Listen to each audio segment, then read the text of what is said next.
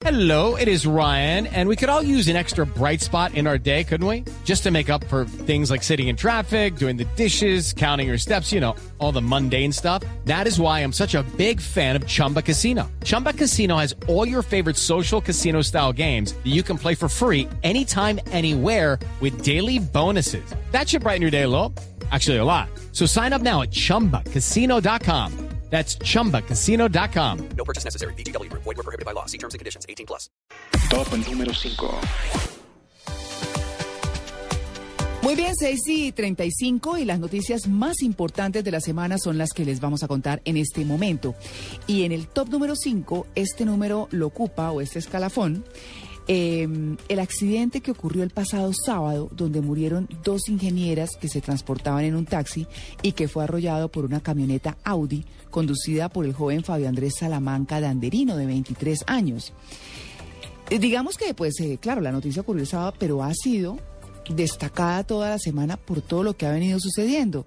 Y es que por presentar estrés agudo, Fabio Andrés, eh, pues fue suspendida la audiencia de judicialización y la fiscalía tendrá que esperar a que el joven de 23 años, que es señalado de haber causado el mortal accidente de tránsito en la avenida Eldorado, se recomponga de la crisis que presenta y eh, pues, hay que solicitar pues una nueva audiencia en donde pedirá que lo envíen a prisión por este hecho. El tema, María Clara, es que ayer Medicina Legal dijo que le había hecho un, examen, examen. y que no encuentra ningunos eh, síntomas ni, ra- ni rastros de estrés, que él está bien, que él hubiera podido asistir a estas audiencias.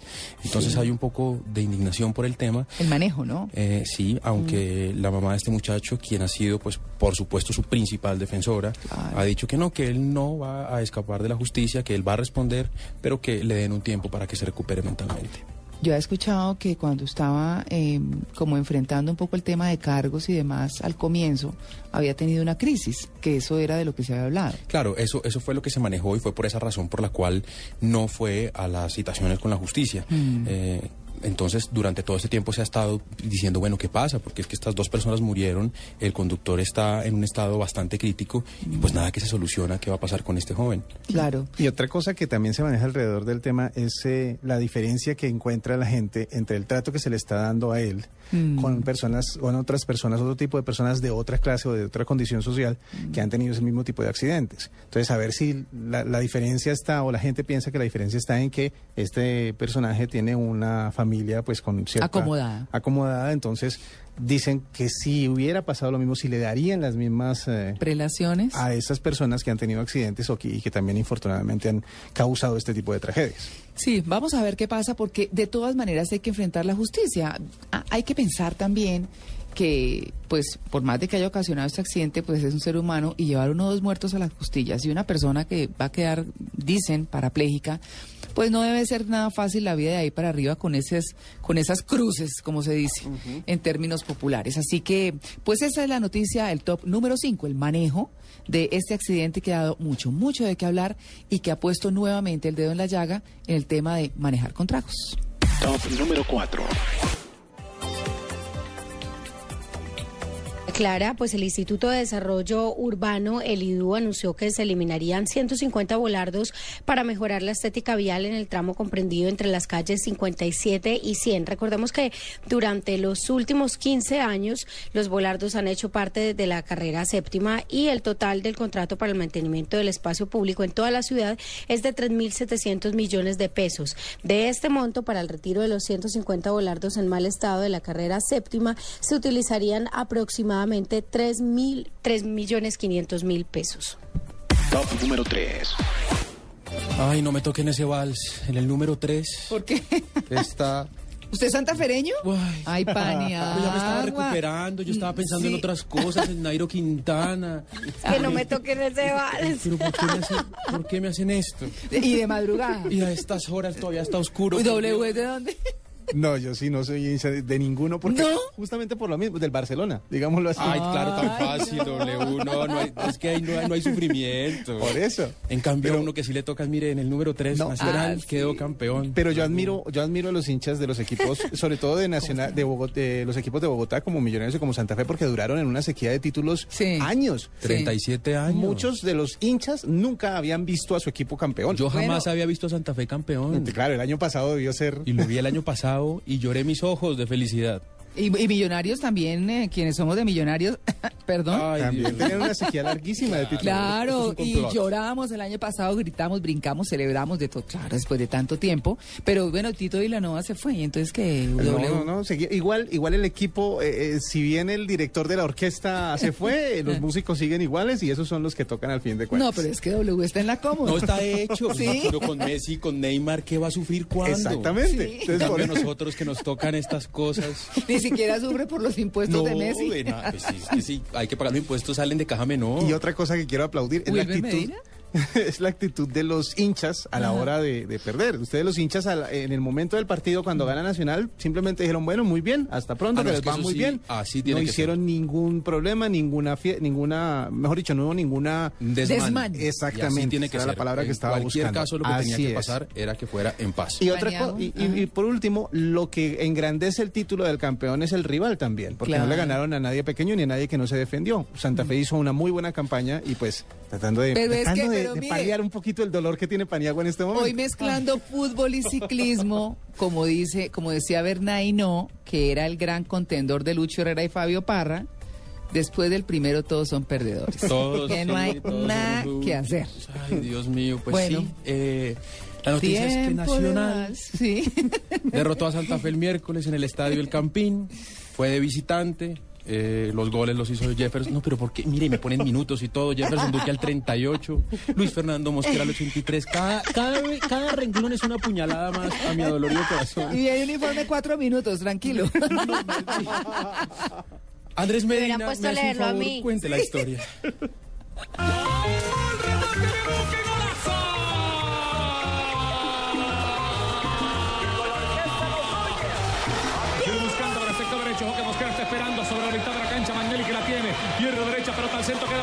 Mosquera. Pierro derecha, Mosquera.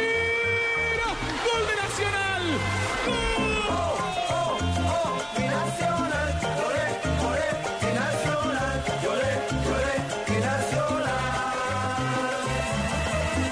Los verdolagas, después de una magnífica campaña en el torneo profesional colombiano del torneo Apertura, alcanzaron su decimosegunda estrella después de dos años de no obtener este título. En un magnífico encuentro de 180 minutos, el Atlético Nacional se alzó con el título. Va a pitar Iber Machado. Machado, campeón nacional. Campeón del fútbol profesional colombiano.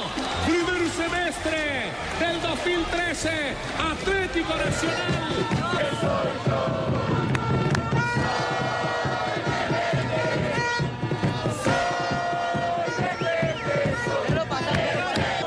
Nacional es Colombia y Bogotá es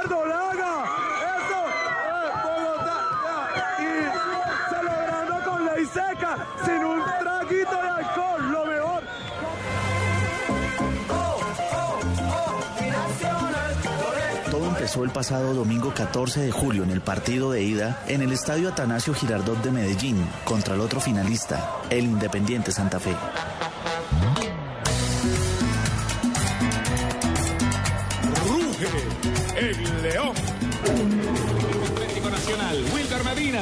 Y Omar Pérez listos para que arranque este juego. Y el árbitro, Ulises Arrieta, señoras y señores, ha dicho que este compromiso aquí en el estadio Atanasio Girardot de Medellín, entre Nacional y Santa Fe, ya arrancó. En donde los paisas se jugaban el todo por el todo, teniendo en esa oportunidad la localidad. Llegado el primer encuentro, los equipos saltan a la cancha a las 5 de la tarde de ese caluroso domingo en la ciudad de Medellín. El Atlético Nacional salió con todo y el Independiente Santa Fe se defendió como el gran león que es. Santa Fe, Javier Hernández Bonet. Ricardo le echó el cuerpo encima el Atlético Nacional a Independiente Santa Fe. No lo deja pensar. Lo que nadie esperaba es que el Independiente Santa Fe, con buen juego y algo de suerte, sacara un valioso empate en la capital de Antioquia y se ganara la posibilidad de disputar el título en la capital de la República, Bogotá. Con 50. Y el árbitro ha dicho, señoras y señores, que este juego terminó.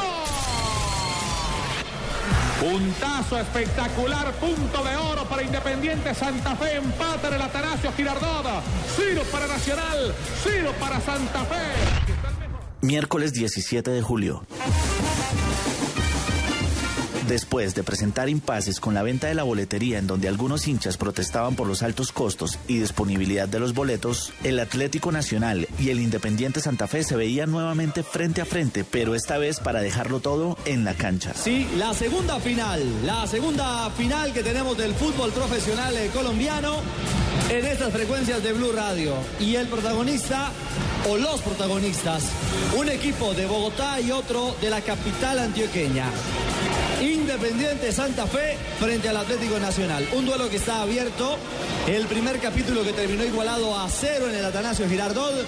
En medio de fiesta, gritos y cánticos, lo que nadie estaba esperando. En el minuto 38 del primer tiempo, Jefferson Duque marca el primero para el Nacional.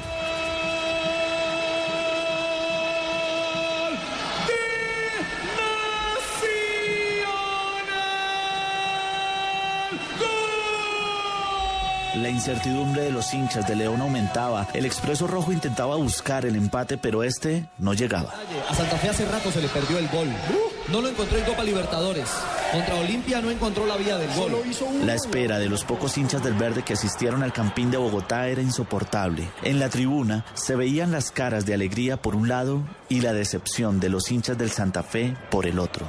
Luego de 94 minutos del tiempo total del juego, suena el pitazo y el país conoce el nuevo campeón del torneo Apertura del Campeonato Profesional Colombiano. Va Iber Machado. Pita Iber Machado, campeón nacional. Campeón del fútbol profesional colombiano. Primer semestre. A pesar de la victoria, el luto de un hincha muerto en Medellín opacó con ese sabor amargo la fiesta de no poder disfrutar del fútbol en paz. Tenemos reporte de un hincha del equipo nacional que falleció en medio de las celebraciones del triunfo de ese partido en Medellín. Miro para el cielo, me mira la gente, para ellos yo soy diferente. Los gritos rebotan, la vida de frente, la pelota me grita, te toca. En conclusión, en la fiesta del fútbol todo puede pasar. Se vivió un partido de titanes en donde dos de los más grandes equipos del fútbol de Colombia lo dejaron todo en la cancha. Pero al final, uno de ellos tendría que ser el gran campeón. Y ese fue el Atlético Nacional. Del país. La filias del país hizo quedar bien a Nacional. Y Nacional es todo un país. El anterior fue un informe de Andrés Medina para En Blue Jeans de Blue Radio. ¿W llegó la ambulancia? Eh, no, no ha llegado todavía, pero Ah, ya bueno. aquí estamos con un equipo de Paniagua paramédicos. está al borde de un cinco. Dos pastillitas de Ralapril para bajar la tensión. No, pero de todas maneras, Paniagua nos va a invitar hoy a desayunar. Sí. ¿Ah, sí? Sí, puro desayuno santafereño. Puchero sin, sin santafereño pan y sin queso. Pan sin queso, sin... Creo que el puchero santafereño cogió mucho, mucha fuerza en estos días. ¿Cierto? Según Se decían y según he Se oído. reencauchó. Mire, vámonos para el top 2. Top número 2. Bueno, superado el Santa Fe. El presidente Juan Manuel Santos contempló la posibilidad de eliminar del país las oficinas de derechos humanos, incluida la de Organización de Naciones Unidas. Durante el acto de conmemoración de la independencia de Cundinamarca, el presidente mencionó, el país sabe que la defensa de los derechos humanos es responsabilidad del Estado y ha avanzado en esa materia. También agregó es de nuestro resorte tener o no una oficina de derechos humanos de las Naciones Unidas. Obviamente la hizo bien, le dejó un año más la oficina de Naciones Unidas. Muchos críticos han dicho que pues, a ver, Claro, ¿eso aquí como- qué? ¿Cómo así que en la casa un extranjero? ¿Qué? A ver, ¿no? A cosa ahí como de análisis y, y de, pues, ¿por qué razón tienen lo que meter en, en su territorio personas que muchas veces no entienden tanto la realidad nacional, ¿cierto? Eh, aunque tengan mucho conocimiento y todo el bagaje y, y relaciones internacionales y conocimientos de conflictos internacionales, pero eso es como cada persona. Un país tiene su, su Sí, lo que pasa es que lo que pasa es que siempre será buena una especie de veeduría para Sí, que las cosas se hagan bien y para que porque quién regula al que regula, Claro. ¿cierto? Claro. Eh, entiendo de todas formas la posición del presidente, sobre todo eh, No, cuando pero él la ha hizo sido. perfecta. O sea, un año más y el chicharrón, el del que la quites para el que viene. Ah, no, claro. Claro, A típico. menos, a menos que piense Típico. reelegirse. No, pe- claro, pero ella mirará, ¿no? Ya sabremos cómo, cómo le toca. El año entra, mejor dicho, mm, hablemos de eso el otro año. Sí. Eh, prácticamente eso fue lo que dijo. Eh, pero también hay una cosa, los países, como bien decía María Clara hace un instante, los países son como personas. Sí. Y las personas tienen conflictos internos y externos. Entonces, Total. muchas veces cuando uno no puede con sus conflictos internos, va a preguntarle a alguien qué hacer. Sí. No necesariamente tiene que conocerlo a uno totalmente para saber Sí, alguien cómo hacerlo, objetivo. pero que por lo menos le diga a uno, usted no se ha fijado en esto, o usted no ha tenido en cuenta esto, o más bien analice por este lado. Entonces, es posible que es de, es de pros y de contras el hecho de que una oficina como esa esté en el país. Sí, señor. De hecho, los que van a estar más contentos con esta decisión son los militares, porque a ellos se les estaba complicando mucho la guerra eh, que, a, que a veces hay que dar contra los grupos ilegales. Derechos Humanos estaba encima de ellos asegurándose de que la hicieran bien y eso a veces les impedía hacer ciertas cosas. Para ellos es una buena noticia. Es verdad. Top número 1. Bueno, y para terminar con el top número uno a las 6 y 50 de la mañana, pues hay que decir que continúa el paro de mineros artesanales en el país. Por lo menos 250 mil personas en al menos 18 de los 32 departamentos del país y algunos de ellos bloquearon eh, desde la víspera la vía hacia el puerto de Buenaventura en el departamento de Valle del Cauca y a unos 350 kilómetros al suroeste de Bogotá. Entre las demandas del sindicato están ajustar en 10% su salario promedio mensual actual, que es de unos 3 millones de pesos, eh, así como beneficios en salud y seguridad industrial. Recordemos que el país se encuentra acosado por una serie de paros. El primero de ellos comenzó el 11 de junio por parte de campesinos del Catatumbo y que demandan tener la destrucción de cultivos de coca y declarar aquella ahorita región me como dice, una zona de reserva campesina. El presidente Santos ha dicho que no negociará bajo presión y exige que los campesinos levanten un bloqueo de carretera que mantienen en Tibú. A la protesta de los campesinos se sumó el paro de mineros, mientras gremios como el de los cultivadores de café debaten si también van a una huelga a partir del 19 de agosto en busca de ayudas prometidas por el gobierno a inicios del año.